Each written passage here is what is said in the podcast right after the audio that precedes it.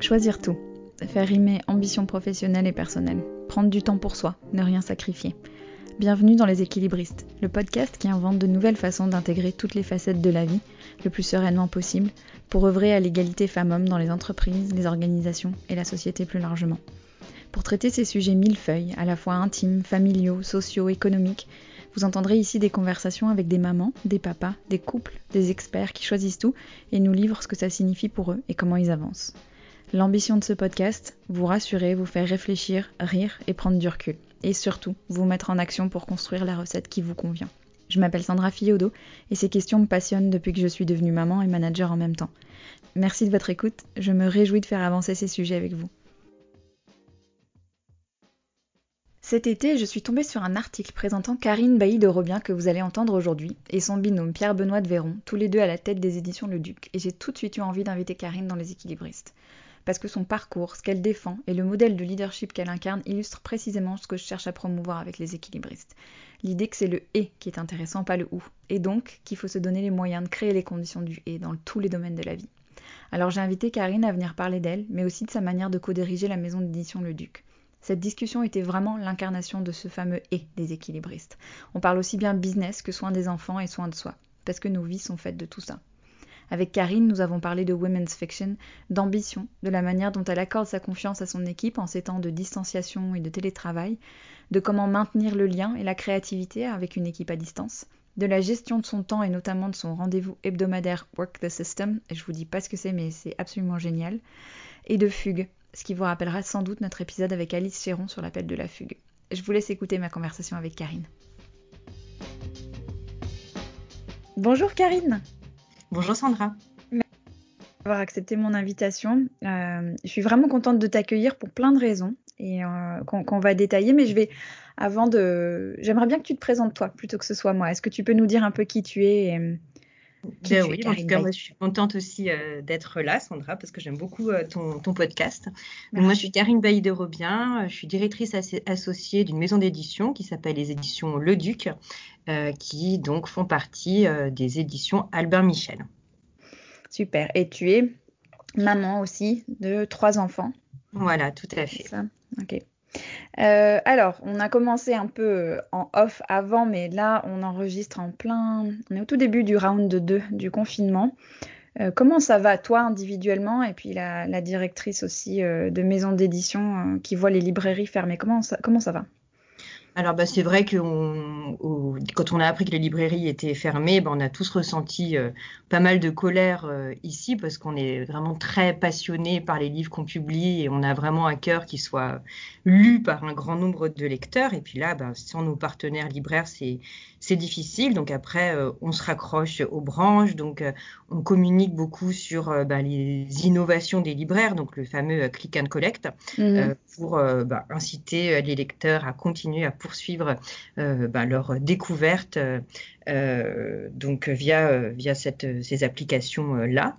Et puis, ben, c'est vrai qu'on a quand même vraiment confiance dans la capacité de résilience des lecteurs, puisqu'on l'a vu après le premier confinement, ils se sont beaucoup, beaucoup rattrapés au moment de la réouverture des librairies. Donc, donc c'est vrai que moi, j'ai confiance dans le fait que les livres qui sont actuellement en librairie vont être lus par leurs lecteurs tôt ou tard. Ouais. Oui, c'était fou. Tu me disais qu'il y avait eu un rattrapage qui avait permis de revenir à un niveau comme s'il n'y avait pas eu de confinement, en fait, euh, la première fois. Oui, en fait, depuis, la, depuis la réouverture des, librairies, ben, c'est vrai que mois après mois, semaine après semaine, jour après jour, on rattrape hein, euh, mm. euh, le retard. Et là, on était quasiment arrivé ben, au niveau habituel. et puis, bon, bah, là, c'est vrai qu'on va de nouveau avoir un gros creux. Euh, mm. Mais voilà, on a confiance dans la capacité de rebond. Euh, euh, en, fait, moi je, moi je, suis vraiment très touchée quand je vois tous les lecteurs qui se ruent en librairie.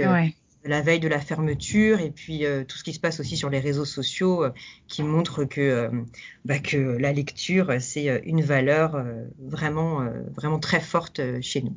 Ouais, ouais, c'est clair. je t'avoue que ce que tu me dis là, ça me, donne vachement d'espoir. Ça me, ça me, remonte le moral. Euh, quand tu étais, étais, petite, Karine, qu'est-ce que tu voulais Tu voulais faire quoi quand tu serais plus grande? C'était quoi tes rêves?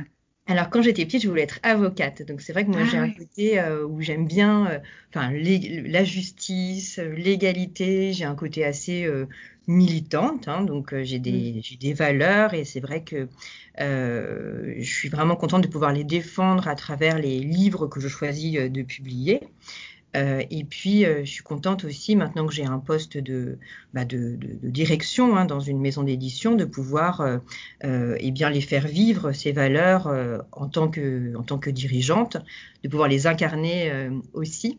Et c'est vrai que quand je pense à moi, petite fille, j'avais écrit sur tous mes cahiers que je voulais devenir avocate, que je voulais défendre les, les innocents. Et bien, c'est, c'est comme ça que je me raccorde en fait à la petite fille que j'étais. Mm. Ouais, ouais, c'est marrant comme on trouve toujours, euh, il y a un fil en fait qu'on perd pas. On en parlait, j'ai interviewé Alice hier et son interview va apparaître juste avant la tienne, Alice Chéron, et on parlait de ça, du fait qu'on finalement on s'éloigne jamais vraiment euh, de, de ce qu'on voulait faire quand on était enfant, quoi, et que ça prend une autre forme, mais que il y a toujours un peu un fil conducteur. Bah, en tout cas, Euh, c'est ça qui, pour faire référence livres qu'on publie, euh, euh, c'est ça qui, qui fait qu'on est dans le flow et qu'on a ouais, l'énergie, en tout cas, pour faire euh, ce qu'on fait au quotidien, en tout cas. ouais. Et, et à la sortie de tes études, que- comment tu te projetais dans la vie? C'était quoi tes, tes ambitions? Alors, c'est vrai que comme beaucoup de personnes, euh, quand je suis sortie des études, moi, ce que je voulais, c'était avoir un, un boulot, pouvoir être indépendante financièrement. Euh, pouvoir... euh, euh, bon, j'ai toujours été très féministe, hein, j'ai une maman qui est, féministe aussi. Moi, c'était de pouvoir me suffire à moi-même, pouvoir avoir des enfants et ne pas dépendre de quelqu'un pour pouvoir les, élever. Moi, c'était vraiment ça, mon objectif numéro un tout en bah, faisant le métier de mes rêves, hein, qui était d'être d'être éditrice. Donc moi, ma, voilà, la première étape de ma vie professionnelle, c'était ça. C'était d'être, ouais, donc donc t'as démarré comme éditrice. Voilà. Euh, voilà, et donc comme, comme beaucoup, hein, je voulais avoir un, CDI, je voulais avoir euh, un salaire tout en étant, euh, tout en faisant le, métier de mes rêves, mais j'ai dû faire aussi des compromis parce que tout ne me convenait pas dans, dans le poste que, que j'avais, mais c'était un- une étape de ma vie où j'étais obligée de faire ces, de faire ces compromis, où j'avais pas un alignement total entre bah, les livres que, que je publiais, le, directeur pour lequel je travaillais. Et, et mes valeurs. Hmm. Et qu'est-ce que t'as fait comme, qu'est-ce que t'as fait comme choix par rapport à ça quand tu t'es senti euh, pas, euh, pas justement aligné, pas, euh, pas dans tes valeurs? Comment, comment tu t'es sorti de cette situation-là? Qu'est-ce que t'as fait? Ben, en fait, déjà, euh, pour moi, euh, il y a une valeur qui est très importante, c'est la gratitude. En fait, Hmm. c'est vrai que j'ai eu l'opportunité de faire autre chose. Donc, c'est euh, Stéphane Leduc qui m'a proposé bah, de créer avec lui une maison d'édition. Euh, les éditions euh, Charleston, donc une maison d'édition euh, de, de littérature. Et bon, là où j'ai eu un petit peu de courage quand même, c'est que j'ai saisi cette opportunité-là. Donc, j'ai quitté une maison d'édition dans un grand groupe, euh, avec un poste ben, confortable, une vraie stabilité pour bah, partir à l'aventure hein, dans une. À l'époque, c'était une petite maison d'édition indépendante, et puis ben, pour euh, lancer une maison d'édition sur euh, un segment de marché, la littérature, qui était déjà euh, très très occupé. Ouais, raconte-nous, parce que je t'ai entendu dans une autre interview raconter la, création des éditions Charleston, et, j'aimerais bien que tu nous dises ce que, ce que ça représente, en fait, ces éditions-là, le, le type de littérature que c'est, et le moment dans ta vie auquel ça a correspondu. J'ai l'impression que c'est très lié à, à ta maternité et à la quête de sens que tu as vécu autour de ça. Tu peux nous en parler un petit peu de ça? Ben oui, tout à fait. Ben, il y a eu plusieurs choses euh, parallèlement. hein. Je vivais à l'époque euh, aux États-Unis. Euh, et c'est là-bas que je suis devenue euh, maman pour la première fois. Et je me Mhm. suis autorisée, hein, parce que c'était euh, voilà, une période un peu particulière de ma vie, à lire des grands romans. Donc des romans d'évasion, des romans, euh, bah, ce qu'ils appellent là-bas aux États-Unis la woman's fiction, des Mhm. romans avec une femme au centre de l'intrigue à qui il arrive des épreuves et qui les surmonte. Et je me suis rendu compte que, ben, étant à l'autre bout du monde avec un bébé, jeune maman, et bien que ça me faisait beaucoup de bien de, de lire ces livres-là.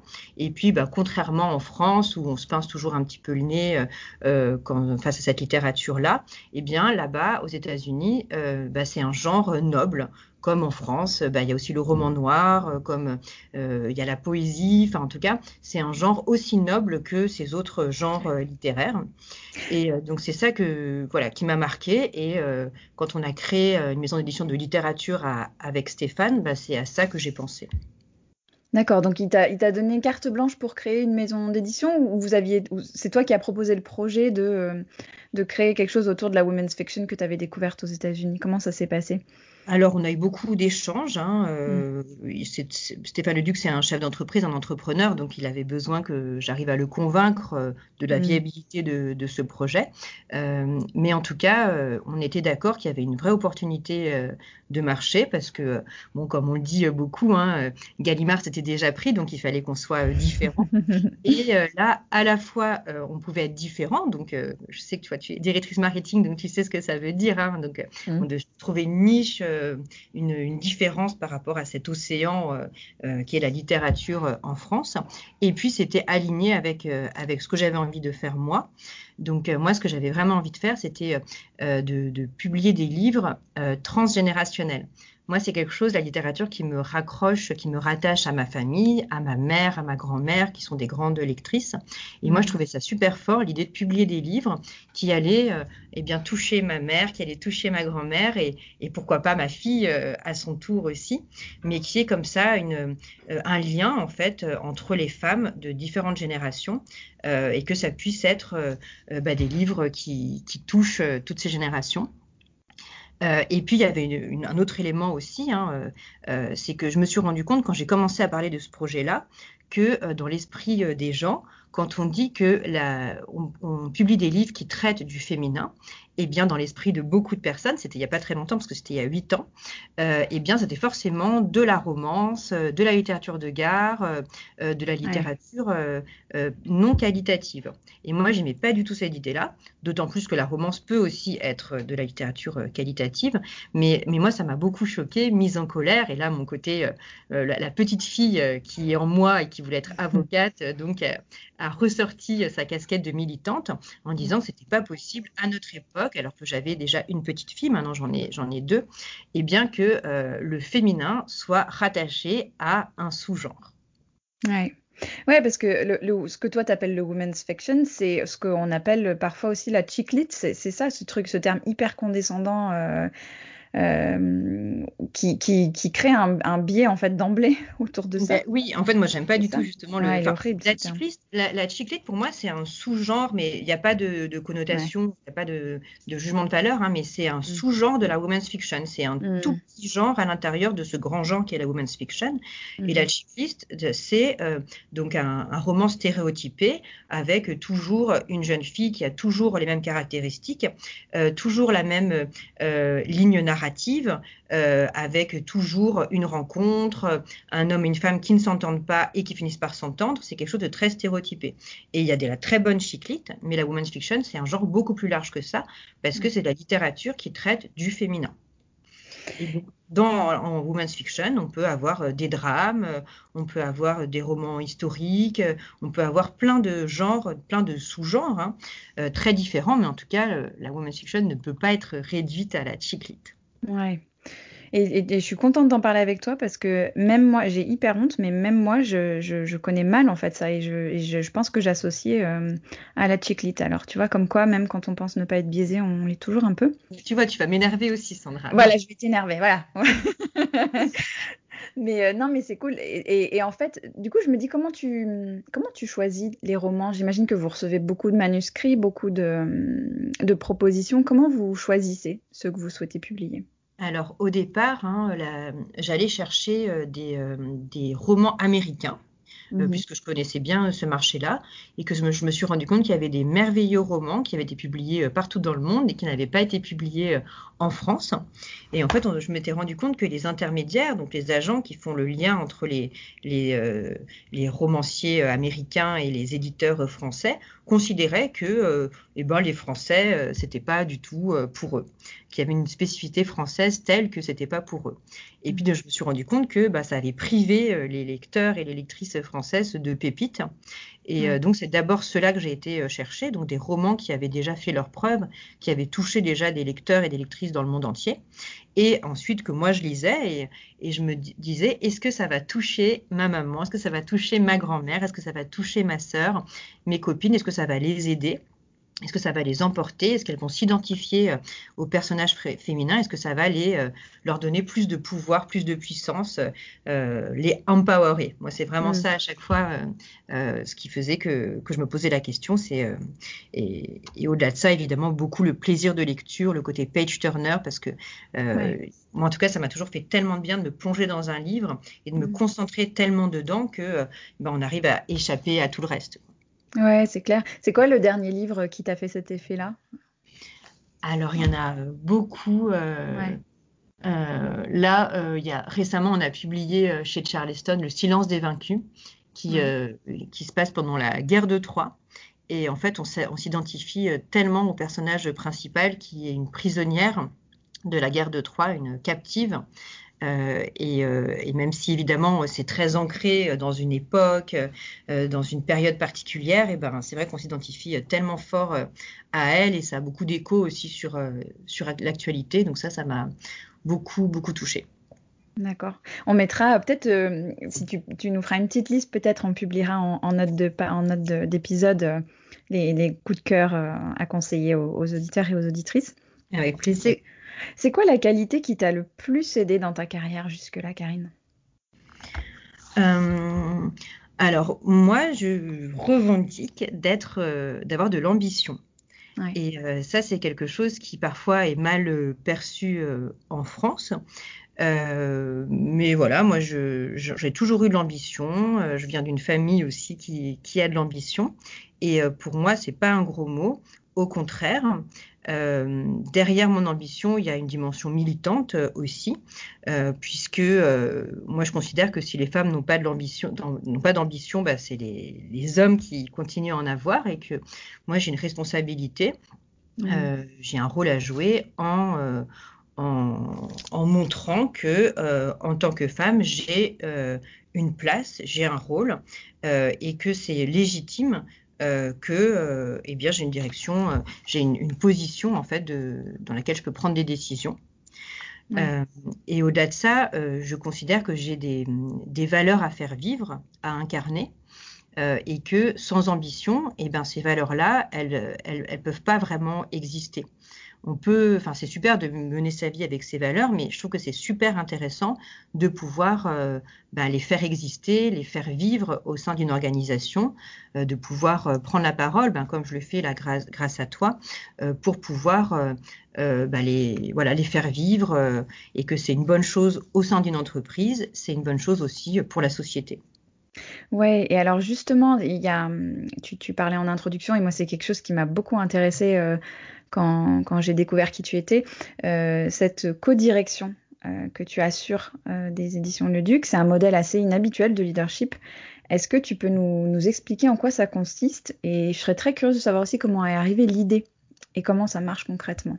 Absolument. Bah, là aussi, hein, une de mes grandes valeurs, c'est la gratitude. Et là aussi, c'est vraiment important euh, bah, pour moi de profiter de, cette occasion de remercier mon, binôme, donc euh, Pierre-Benoît de Veron, avec qui je co-dirige la maison d'édition depuis euh, huit ans déjà.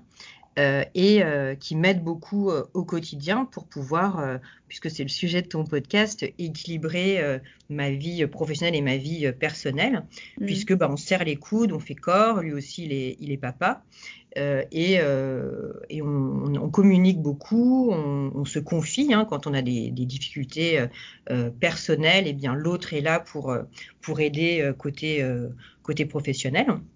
Et au départ, c'était ben, une idée de, Stéphane Leduc de, de, de faire cette, cette co-direction, tout simplement parce qu'on avait des domaines d'expertise qui étaient très complémentaires. Donc moi, c'est mmh l'édition, donc d'aller chercher les, livres, la communication, le marketing, et puis lui, bah, tout ce que je fais euh, beaucoup moins bien, donc euh, la finance, la commercialisation, euh, toutes les fonctions support, et puis qu'une maison d'édition, c'est une entreprise donc qui marche sur deux pieds, et si on a l'un sans avoir l'autre, et eh ben la maison d'édition peut pas peut pas fonctionner.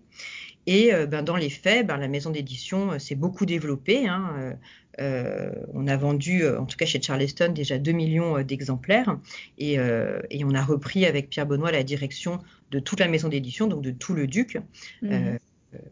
Et, et, voilà, ça fonctionne bien euh, donc les chiffres sont bons, hein, puisque c'est ça aussi que euh, qu'on regarde quand on dirige euh, une entreprise.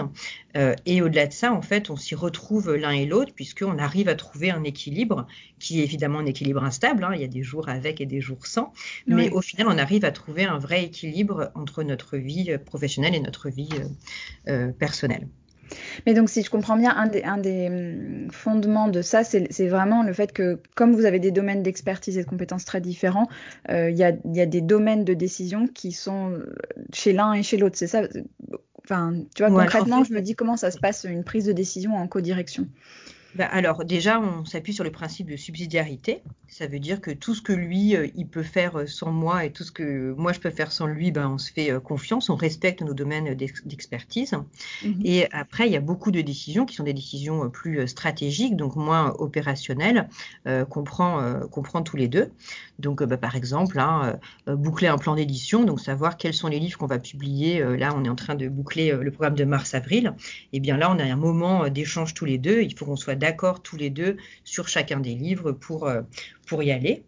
Euh, donc toutes ces décisions qui sont des décisions stratégiques, on les prend à deux. Et puis ce qui est très important aussi, c'est euh, bon, ce qu'on peut appeler le co-développement, c'est l'entraide qu'on peut avoir l'un avec l'autre. Parce que c'est vrai qu'on est à des positions où on doit prendre beaucoup de décisions, qui sont des décisions qui sont parfois pas agréables à prendre. Hein. on, ne les fait pas pour être aimé clairement. Mmh. Et que eh ben, on n'a plus pas ce sentiment de solitude parce qu'on peut euh, échanger sur nos problèmes et on communique énormément hein, sur nos problématiques de management, des, problématiques qu'on peut avoir avec, euh, avec un partenaire. Euh, et, c'est vrai que comme on a une vraie relation de confiance, eh ben, on se serre les coudes euh, même si hein, euh, on n'hésite pas à dire à l'autre, là, c'est ton ego qui parle, donc il va falloir un peu de recul et euh, de hauteur là-dessus, être un peu pragmatique. Donc on n'hésite pas aussi à se dire, à se dire les choses. On a une grande chance aussi, c'est qu'on publie des livres qui nous aident aussi au quotidien. Et eh ben oui. là, justement, je, je, le dis sans sourire, mais on fait, on fait un livre qui s'appelle L'ego et l'ennemi. Et donc, à chaque fois qu'on sent que c'est l'ego de l'autre qui parle, et eh ben on, se recommande à l'un et à l'autre de relire euh, ce livre. Euh, donc, un très bon livre là aussi qu'on publie alors, sous la marque Alizio euh, de, de Ryan Holiday. Mhm. et puis, l'idée de faire corps, ça c'est vraiment important, c'est que on a des vies un peu de fous, mais une fois par semaine, on prend le temps le vendredi de regarder nos agendas de la semaine d'après on réfléchit justement au rendez-vous où on a besoin d'être tous les deux, au rendez-vous où l'un ou l'autre peut, euh, être. On a aussi une super équipe de managers euh, euh ben, directs qui ont beaucoup d'expertise aussi, beaucoup de compétences, et on leur confie aussi beaucoup de missions. Hein. donc on leur délègue beaucoup aussi de nos rendez-vous. Euh, et puis, euh, on n'hésite pas à dire, bah voilà, j'ai un problème de nounou, euh, il y a un problème à l'école, j'ai un enfant malade, là j'ai besoin que tu, que tu m'aides, quoi. Et donc ça, c'est mmh. quand même super précieux de pouvoir le dire, parce que avant d'avoir ce binôme-là, ben moi, je, voilà, je le dis, hein, je cachais mes problèmes à l'école, je, cachais les problèmes que je pouvais avoir de nounou, et je me pliais en, en, en 10 pour pouvoir les affronter sans que ça ait aucune répercussion euh, au travail. Et euh, je trouve que c'est vraiment super de pouvoir euh, dire que, bah, que ça arrive quand on est parent, bah, de devoir bah, quitter le navire pour une heure, pour une journée, parce que là aussi, en termes de subsidiarité, notre famille a, besoin de nous et uniquement de nous. Ouais, ouais, ouais, c'est hyper important ce que tu dis là sur cette notion de, de cacher versus montrer. Et, euh, et c'est vrai que la période, alors j'ai l'impression qu'enfin on va en parler, hein, j'ai l'impression que chez le Duc c'est quand même quelque chose euh, dont vous tenez compte depuis quelques temps déjà, mais euh, c'est vrai que le confinement a eu cet effet de rendre très visible le reste de la vie des salariés, des, des, collaborateurs. Et moi, j'ai le grand espoir que ça reste comme ça, quand bien même on revienne à quelque chose un peu plus normal, entre guillemets, qu'on ait moins les enfants euh, dans les, dans les arrière-plans de Zoom, mais hum, qu'on puisse rester sur cette euh, prise en compte-là euh, du, reste de la vie des gens. Qu'est-ce que vous aviez mis en place, vous, avant le confinement, comme mesure qui allait dans ce sens-là, dans le, sens de la prise en compte du reste de la vie de vos collaborateurs? Bah alors déjà, euh, pour moi, c'est hyper important euh, de, de, servir d'exemple, entre guillemets. Donc moi, j'aime bien, c'est quelque chose qui me plaît beaucoup, c'est un petit peu de servir de coach pour, euh, pour les managers, en tout cas l'équipe. Et moi, j'ai, voilà, j'explique mes problèmes, je leur dis hein, que moi aussi j'ai des problèmes, et le fait que je le dise, eh ben, ça les encourage aussi à, à le dire. L'autre aspect, hein, c'est que moi, j'ai toujours milité pour le, pour le télétravail, parce que mm. Euh, je pense que c'est vraiment indispensable pour pouvoir euh, jongler entre, entre nos vies. Hein. Donc euh, là, c'est un petit peu à l'extrême hein, avec le confinement, mais pour moi, l'idéal, c'est d'aller au travail entre deux et trois jours par semaine, mais, mais pas plus, parce que c'est comme ça qu'on peut eh bien, avoir la grande joie d'aller chercher ses enfants à l'école. Et moi, je trouve ça tellement dommage de pas de jamais le faire, alors que c'est quand même un moment très privilégié qu'on a avec ses enfants, où ils sont joyeux de, de, nous retrouver, où ils racontent leur journée, où on, fait un goûter et tout ça. Moi, je trouve ça vraiment dommage de, de, se priver de ça, parce que les enfants, ils grandissent euh, vite quand même. Mon aînée, elle a bientôt 11 ans euh, déjà. Mmh. Euh, et, et, voilà, donc moi, j'ai toujours milité pour, pour le télétravail. On, depuis très longtemps aussi, on ne travaille pas le vendredi après-midi. Euh, donc ça permet euh, voilà d'encourager les parents qui le souhaitent d'aller chercher leurs enfants à l'école euh, à l'école le, vendredi. et puis on a voilà moi j'ai choisi en fait la grande majorité des, des personnes de l'équipe. Il y a 37 personnes dans la maison d'édition. Et j'ai vraiment une confiance absolue dans leur engagement parce qu'ils prouvent aussi euh, bah, au quotidien qu'ils sont hyper engagés euh, auprès des auteurs, euh, qui font des livres qui sont vraiment de très grande qualité, qui sont d'ailleurs des livres qui restent, hein, qui se vendent pour beaucoup depuis dix ans de manière régulière. Et donc, pour moi, la contrepartie juste, c'est ben, de donner une vraie autonomie aux personnes. Donc, donc ils savent, hein, dans l'équipe, ils savent que euh, s'ils ont besoin euh, euh, d'être chez eux tel jour ou de partir plus tôt tel autre jour, et eh ben ça pose aucun problème. Quoi. C'est à partir du moment où il y a une bonne communication, où ils, ils informent leur manager, c'est complètement quelque chose d'acceptable et d'accepté. C'est la confiance qui est au cœur de ça. Qu'est-ce qui permet ça? Ben, c'est vrai que c'est un petit peu un, un, contrat social entre guillemets. Hein. C'est, c'est pour moi, à partir du moment où, euh, où euh, je sens la passion et l'engagement euh, dans les équipes, eh bien, pour moi, il n'y a pas besoin de contrôle. Il n'y a pas besoin mm. de contrôle, quoi. Donc après, effectivement, hein, euh, nous, on dit toujours avec euh, Pierre Benoît hein, que on teste on, et on ajuste. Euh, mm. Si on sent qu'il n'y a plus d'engagement, que les livres sont en retard, que les auteurs se sentent délaissés, bah là, on se dit qu'il y a peut-être quelque chose qui fonctionne pas. Mais, mais on laisse en tout cas l'expérience parler. Euh, et chez nous, euh, on a plutôt presque une problématique inverse, c'est que comme c'est un métier de passion, eh ben, on a des équipes qui sont parfois euh, tellement investies qu'elles s'oublient. Et, donc c'est pour ça que moi j'aime bien prendre la parole pour dire aux, équipes que, comme on le dit dans nos livres, c'est d'abord soi, d'abord son bien-être. C'est quelque chose que, que, je dis aussi, hein, que, que, moi, quand je gère mon emploi du temps, je regarde déjà euh, comment je vais pouvoir faire du sport, parce que j'ai besoin de faire du mhm. sport euh, chaque semaine. Hein, je fais trois fois du sport par semaine. Et ma mhm. priorité, c'est de pouvoir faire du sport pour ensuite bah, pouvoir être, être disponible, être être euh, vraiment là, vraiment présente avec, euh, avec mes équipes et puis euh, à la maison aussi. donc c'est d'abord le sport, d'abord son bien-être personnel, son équilibre personnel, pour ensuite pouvoir, pouvoir bien, bien travailler. On va y revenir à ça parce que j'ai très envie qu'on parle de temps pour soi, qui est un des gros gros sujets et enjeux au, cœur des équilibristes. Mais je voudrais te poser aussi encore une question par rapport à justement cette notion d'expérience collaborateur. C'est quoi, selon toi, on parle beaucoup de parentalité parce que c'est le sujet un peu le plus évident, euh, notamment avec le confinement, mais c'est quoi les, autres enjeux du moment autour de l'expérience collaborateur, d'après toi? Bah Là, le gros enjeu, euh, c'est de faire corps, de faire équipe. Euh, même quand on est chez soi. Mm. Et donc, on travaille beaucoup sur cette question-là avec nos managers pour ben, voilà, garder le lien avec les équipes.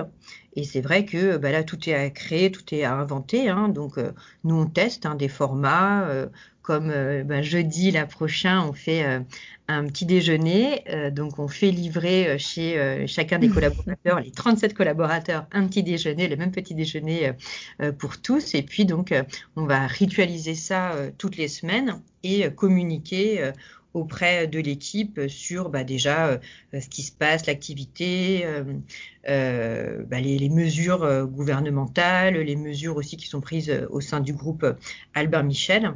Et mmh. puis, puisque c'est notre ADN hein, dans notre maison d'édition, eh bien, aller chercher les raisons de se réjouir, les raisons de bah, continuer à croire en l'édition, à croire euh, euh, dans la lecture.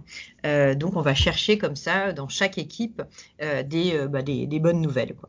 D'accord. Ça, c'est une des choses qu'on met en place pour ben, voilà, pouvoir maintenir l'engagement et puis le faire équipe bah, dans la période actuelle. Ouais, ça c'est super que tu parles de ça parce que c'était ma prochaine question sur précisément ce point-là, le, faire équipe et le faire corps.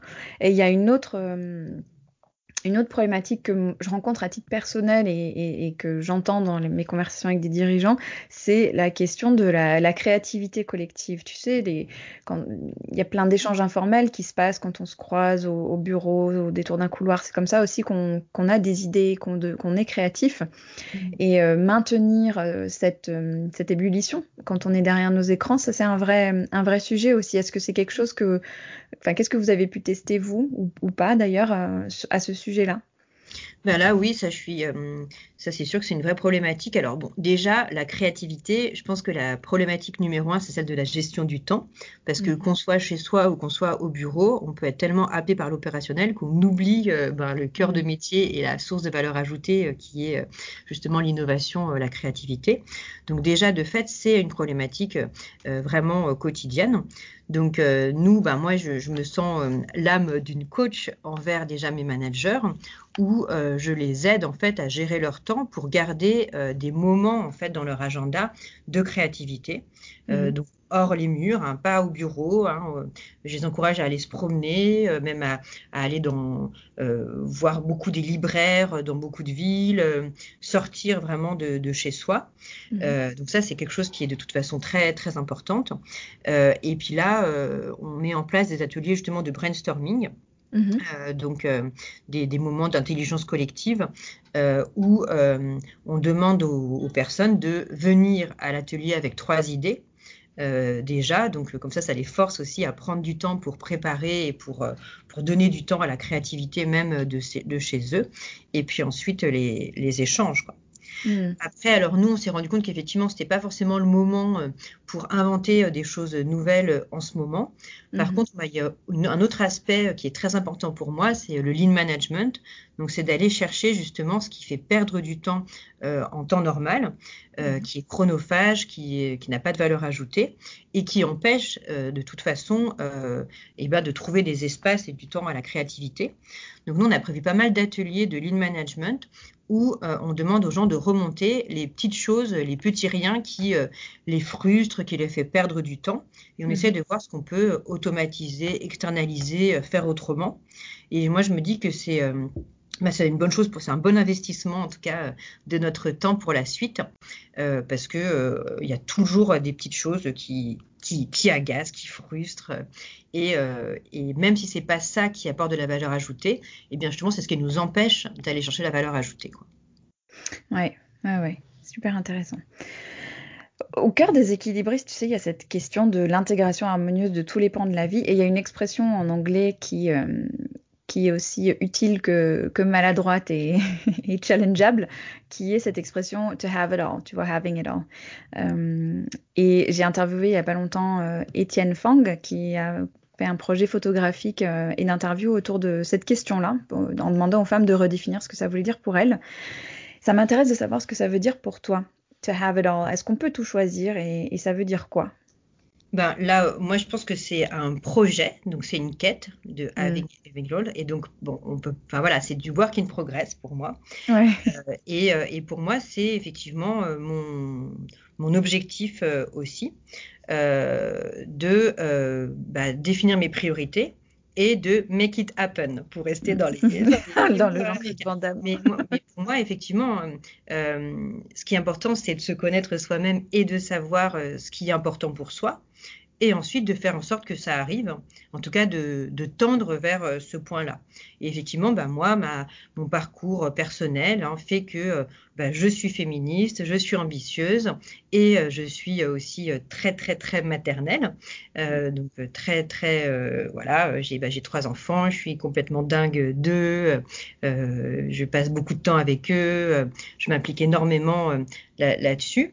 Et euh, ça, c'est pas le cas de tout le monde, hein, c'est pas le cas de toutes les femmes, et je pense que chacun est différent euh, aussi.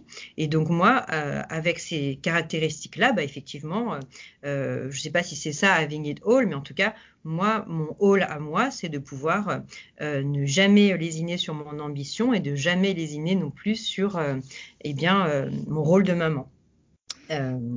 Voilà. Donc, mais après, je pense que voilà, moi, j'ai plein de cas autour de moi de, femmes qui n'aspirent pas à être mères. Euh, j'ai aussi autour de moi des femmes qui euh, n'ont pas cette ambition comme ça chevillée au corps. Et, euh, je pense que tout le monde, tout le monde est différent. Ouais, ouais, tout à fait. Mais alors, tu vois, c'est, c'est, intéressant ce que tu racontes sur ta définition. Et, euh, et, je, et je reviens un peu sur ton, ce que tu disais sur le sport. Là, j'aimerais qu'on parle un peu, hum, tu vois, j'ai identifié, il y a quelques problèmes d'équilibristes qui, qui reviennent euh, assez régulièrement dans les interviews et dans les discussions. Et je voulais qu'on rentre un peu dans le détail de chacun et, et qu'on parle des solutions que, que toi, tu as pu trouver.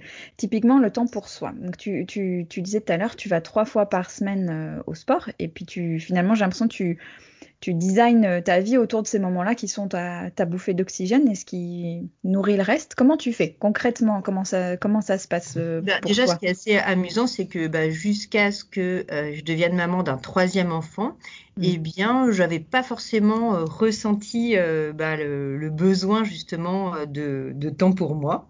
Ouais. Et y a, bon, bah, après, bon, je sais pas si c'est l'âge ou si c'est le troisième enfant, mais en tout cas, euh, j'ai vraiment euh, compris euh, que j'avais moi aussi des limites.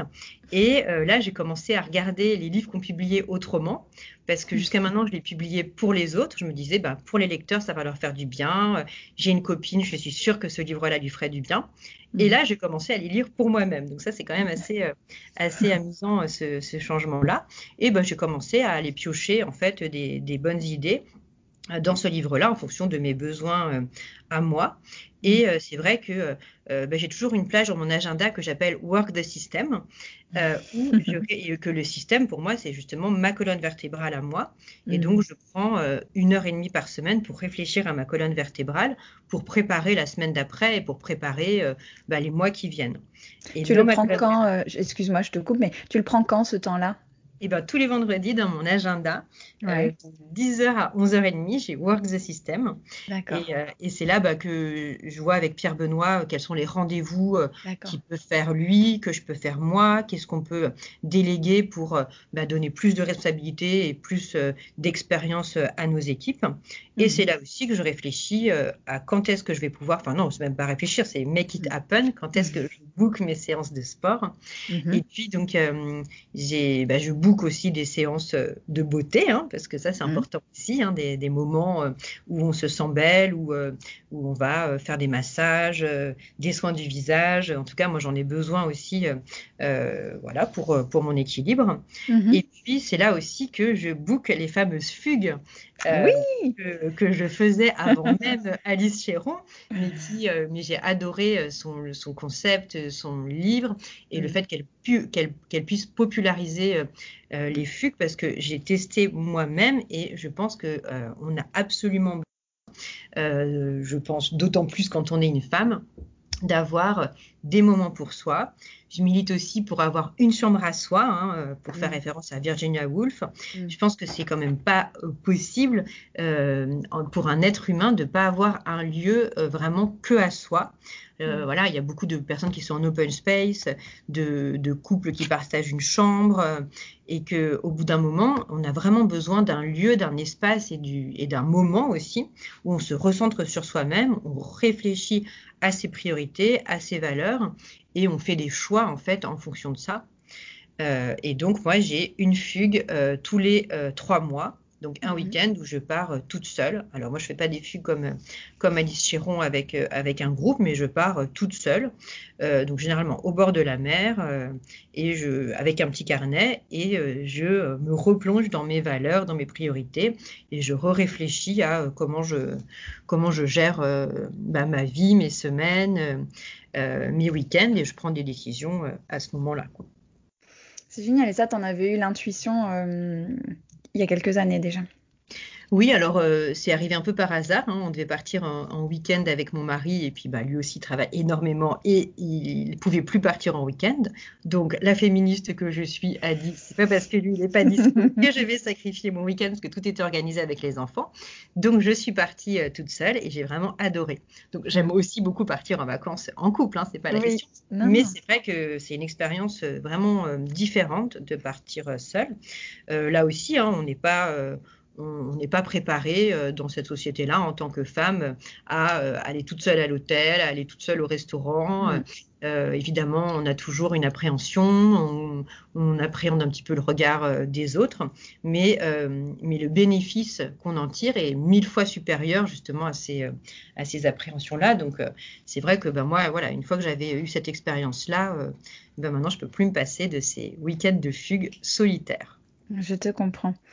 Euh, il y a quelques autres sujets de, problématiques d'équilibrisme dont j'aimerais qu'on parle. Euh, est-ce que le syndrome de l'imposteur, qui revient souvent dans mes conversations, c'est quelque chose que tu as vécu?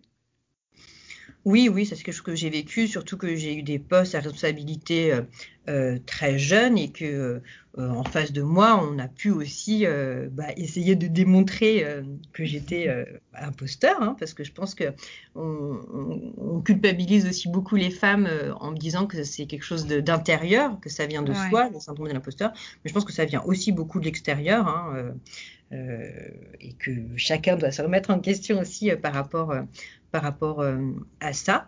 Mm. Euh, et que ben, moi, c'est vrai que chez moi, euh, l'ambition prend le dessus. Hein, donc, donc c'est ça qui m'a aidé à, voilà, à passer au-delà du syndrome de l'imposteur. Mais, mais c'est vrai que moi, c'est vraiment quelque chose qu'on m'a renvoyé beaucoup. en disant voilà vous êtes qui jeune femme pour pour être à cette place là quoi mm et oui, c'est quelque chose que j'ai beaucoup, euh, beaucoup ressenti. Est-ce que le perfectionnisme, c'est un truc euh, qui, qui, se pose à toi? Alors ça, c'est vraiment une vraie question parce que là aussi, euh, je pense que comme beaucoup de femmes, j'ai été élevée pour, pour être une, une petite fille parfaite, une, une, jeune femme parfaite, une mère parfaite et une, une employée parfaite. Et, et que ben, moi, c'est vrai que je trouve qu'il euh, y a vraiment une injustice autour, euh, autour de ça, parce que euh, c'est pas quand on est le plus parfait possible qu'on réussit le mieux. Mmh. Euh, et donc, moi, j'ai eu aussi des déconvenus, hein, des, des, des, moments où je trouvais que j'avais tout fait ce qu'il fallait, tout rempli ce qu'on attendait de moi, et j'avais, j'ai pas eu la promotion qui devait me revenir selon ces critères-là. Mmh. Donc, je pense que, enfin, je me suis rendu compte que cette, ce perfectionnisme, ça pouvait être aussi un piège. Euh, et qu'il pouvait y avoir, euh, moi ce que je trouve qu'il y a une espèce de double peine, c'est que on se sacrifie pour tout faire bien et qu'on n'a pas, pas ce qu'il faut en échange et que même au contraire, on est presque handicapé par ça. Donc c'est aussi un petit peu le, syndrome de la bonne élève que, on essaye de tout bien faire, de tout de, plaire, hein, euh, de plaire à son boss, de plaire, enfin de faire ce qu'on attend de nous et que bah, c'est pas ça qui qui, qui, qui, est euh, valorisé. Quoi. Mm. Donc moi, je me bats beaucoup contre euh, ce perfectionnisme Et, c'est pour ça aussi que c'est important de prendre des temps de recul sur bah, ce qui fait la valeur ajoutée, ce qui fait la différence, et sur ben, voilà, à quoi on aspire et comment on peut faire pour, quelles sont les étapes pour arriver là où, on veut être. Et effectivement, le perfectionnisme, le syndrome de la bonne élève, c'est pas euh, c'est pas toujours ça qui rapporte. Ouais, ça c'est clair. Ça c'est clair. Et assez lié à ça, il y a hum, cette question de, tu sais, d'oser, demander. Je t'entendais dans l'interview dans Catalyseur parler du fait d'oser. Euh, et il y a ce que je constate, et c'est archi documenté, c'est la difficulté pour beaucoup de femmes à, oser demander de l'aide, euh, euh, enfin oser demander tout court. comment toi tu, tu composes avec ça? Ce, qui est vrai, c'est que moi, très longtemps, je me suis dit que si je cochais toutes les cases, si je faisais tout bien, et eh ben, tout allait arriver euh, tout seul parce que c'était juste. Et puis moi, j'ai un sens très aigu de la justice. Mais mm. en fait, euh, bah, avec l'expérience, on se rend compte que c'est pas c'est pas ça qui euh, qui, qui, se passe. Hein.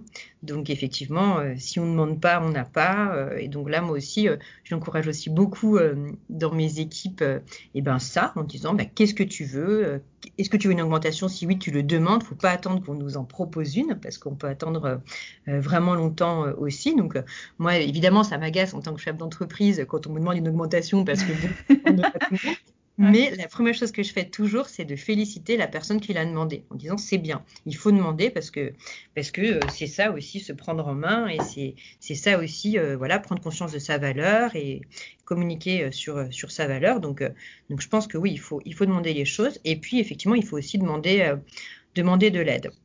Et ça, c'est quelque chose qui est très important euh, pour moi aussi. C'est que, euh, évidemment, que moi, euh, je suis énormément aidée. Pour pouvoir ben, tendre à mon but qui est effectivement cet équilibre entre la vie de parents et la vie professionnelle et que ben, tout ça aussi c'est on crée les conditions pour avoir cette aide là euh, moi, c'est une phrase que je dis toujours, hein, c'est qu'il faut tout un village pour élever un enfant et il faut mm. euh, un village d'experts euh, triés sur le volet pour mm. pouvoir s'occuper de moi. Pour que je puisse euh, effectivement euh, m'occuper de mes enfants et m'occuper euh, de, mon travail. Et donc autour de moi, il y a beaucoup beaucoup de gens qui m'aident, à qui j'ai demandé de m'aider. Hein, donc mes parents m'aident énormément, la, la, nounou de mes enfants m'aide énormément, et c'est vrai que je trouve ça important d'en parler, de le dire, hein, parce que c'est aussi parce qu'elle est là et que je peux compter sur elle et qu'elle est hyper pro euh, que je peux aussi euh, bah, travailler euh, la journée. évidemment, ben, Pierre Benoît, mon, mon co-DG, m'aide énormément. mon équipe m'aide énormément. Il y a beaucoup, beaucoup de gens à qui je demande régulièrement de l'aide. Et, et, cette aide, je pense qu'elle ne viendrait pas toute seule sinon. Ouais, c'est ça. C'est que je, suis contente que tu cites cette phrase là du village parce que parce qu'il est, clé et on a, on donne souvent l'impression, on a souvent l'impression que les réussites elles sont individuelles et elles, le sont jamais en fait. Elles sont toujours euh, backées par un, tout un système. Oui. Euh, et plus il est réfléchi, pensé, et plus on a les idées claires sur euh, ce qui est important pour soi. Euh, typiquement, euh, j'ai souvent eu cette discussion avec des femmes sur ben, est-ce que c'est important de donner le bain le soir ou pas? Tu vois, est-ce que c'est important d'être là tous les soirs pour donner le bain ou pas? Ben, c'est une question hyper personnelle, ça. C'est, il y en a qui délégueraient jamais ça, et il y en a d'autres pour qui euh, elles le délèguent quatre soirs par semaine pour avoir un soir où elles peuvent aller le chercher les enfants à l'école. et d'où l'idée des fugues, peut-être pour mettre ça bien au clair, ouais. Ouais, et puis alors moi, euh, par rapport à ça, parce qu'effectivement, c'est des questions que je me pose aussi euh, vraiment très souvent.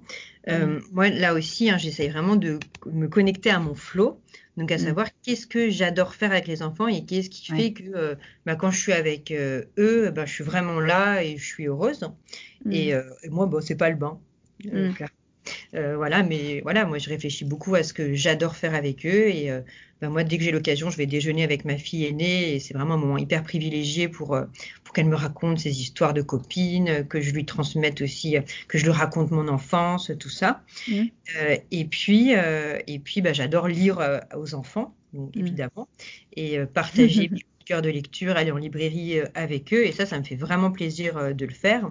Et beaucoup plus que de leur courir après parce qu'ils veulent pas prendre le bain et puis après ils veulent pas, ils veulent pas sortir du bain. Et voilà. Bon, après, effectivement, chacun, euh, chacun est différent, mais je pense que c'est important. Enfin, en tout cas, moi, je fais hyper attention à me connecter à ce que, ce qui me procure de la joie mm. dans ce que je fais avec eux. Ouais, ouais, c'est ça. Et, et cette recette-là, elle est très, très personnelle. Et c'est peut-être un des sujets sur lesquels on est potentiellement le plus influencé par l'extérieur ou ce qui est censé être la recette d'une bonne mère. Le, fond du sujet, c'est ça. C'est quoi, euh, quoi être une bonne mère pour soi euh, Enfin, se créer sa propre définition, quoi. Voilà, et puis là aussi, hein, comme l'équilibre qui est quelque chose d'instable, eh ben, il n'y mmh. a, pas une définition claire et précise. Et puis, euh, c'est pour ça que c'est important de prendre très régulièrement du temps pour soi pour y réfléchir, mmh. parce que les choses changent aussi en fonction de l'âge, en fonction du nombre d'enfants, euh, et que c'est une définition ouais, qui, est, euh, qui est aussi très, très toujours en évolution. Oui, Ouais, tout à fait. Qu'est-ce que tu sais maintenant, Karine, que tu aurais aimé savoir il y a quelques années? Euh, moi, j'aurais aimé ben, être vraiment consciente que, que, ben, que j'ai des droits en plus d'avoir des devoirs. Mmh Parce que c'est vrai que moi, c'était, j'ai toujours eu ce syndrome-là de la bonne élève, de toujours faire euh, ce qu'on attend de moi.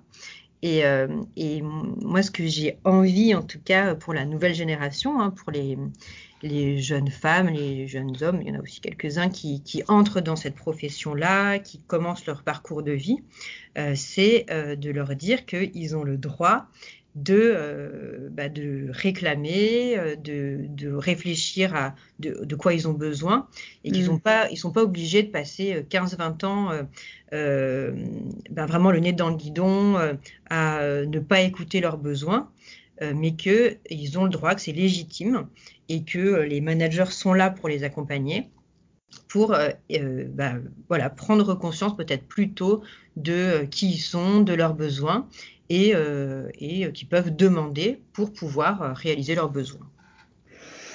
Ouais, c'est très important. Tu as raison de le, souligner. Euh, et on va terminer sur la question, habituelle des, équilibristes, de savoir de, de quoi tu es fier. Bah alors je suis fière de beaucoup de choses. Je suis hyper fière de l'équipe qu'on a réussi à constituer avec, avec Pierre Benoît. Euh, et d'avoir euh, ouais, de, bien se comprendre, quoi, de la compréhension qu'on a euh, avec, avec l'équipe là aux éditions Le Duc et Charleston. Je suis hyper fière des auteurs qu'on publie et des livres qu'on publie. Hein. Pour moi, c'est une grande fierté de bah, d'offrir des livres de chez nous à des copines, à ma mère, à ma sœur. Donc ça, c'est une grande fierté aussi. Et puis bon, bah comme comme beaucoup de, de parents, je suis hyper fière de mes enfants aussi. Merci beaucoup, beaucoup d'avoir, d'avoir pris ce temps et hum, c'était très riche. Hein. On a balayé plein de choses. Donc, euh, merci d'avoir partagé tout ça avec nous. Et on mettra plein de liens euh, vers, euh, vers, tes, vers le site, vers tout ça. Et puis, et puis si tu as envie de partager ouais, une liste de, de lectures, on va être un petit peu confiné et peut-être avoir plus de temps pour lire. Soutenir nos libraires. Ah oui, euh, c'est ça. Et je vous fais une liste et vous les achetez en click and collect auprès de vos libraires de proximité. Ouais, voilà, super. Merci beaucoup, Karine. Merci, Sandra. Merci Karine pour ton enthousiasme à partager tes idées et les coulisses de ta vie équilibriste. Et merci à vous de nous avoir écoutés. Vous êtes nombreuses et nombreux à avoir découvert le podcast récemment, alors bienvenue. Vous avez 36 autres épisodes à découvrir. Rendez-vous sur votre application de podcast préférée. Pour vous en dire plus sur les équilibristes, ce podcast est un podcast indépendant. Ça veut dire qu'il est autofinancé, que je m'occupe de tout, toute seule, de A à Z. Alors si vous aimez ce contenu, une excellente façon de me soutenir dans la création de ces épisodes, c'est de partager votre enthousiasme. Ça, ça peut être laisser une note et un commentaire sur votre plateforme de podcast préférée. Ça aide les algorithmes à pousser le podcast. Ça peut être partager un épisode que vous avez particulièrement aimé sur vos réseaux sociaux, que ce soit LinkedIn, Instagram ou autre. Mais ça peut être aussi simple que de parler du podcast à vos amis, à vos collègues, votre sœur, votre cousin, votre mère. Merci beaucoup d'avance. Et enfin, un grand merci à vous toutes et tous qui écoutez, qui m'écrivez, qui recommandez le podcast. C'est un régal de faire grandir ce projet avec vous. Je termine par un rendez-vous qui va vous intéresser si vous écoutez cet épisode avant le 3 décembre 2020. Le jeudi 3 décembre 2020, je vous donne rendez-vous pour un live sur mon compte Instagram en compagnie de Siam Djibril. Siam est la fondatrice du podcast Génération XX, qu'on présente plus, mais au cas où. C'est un podcast qui donne la parole à des femmes entrepreneurs au sens très large du mot entrepreneur, qui parlent de leur parcours, qu'ils soient d'entreprise, associatif ou artistique. J'ai invité Siam à venir parler d'expérimentation parce qu'en ces temps où beaucoup de repères sont à réinventer, cultiver sa capacité à tester, essayer, explorer est plus que jamais nécessaire. Le parcours de Siam incarne très bien cette idée-là et je suis heureuse qu'elle ait accepté de venir nous en parler. J'espère que vous nous rejoindrez pour ce Fireside Chat le jeudi 3 décembre à 21h en live sur mon compte Instagram. Je vous dis à très bientôt.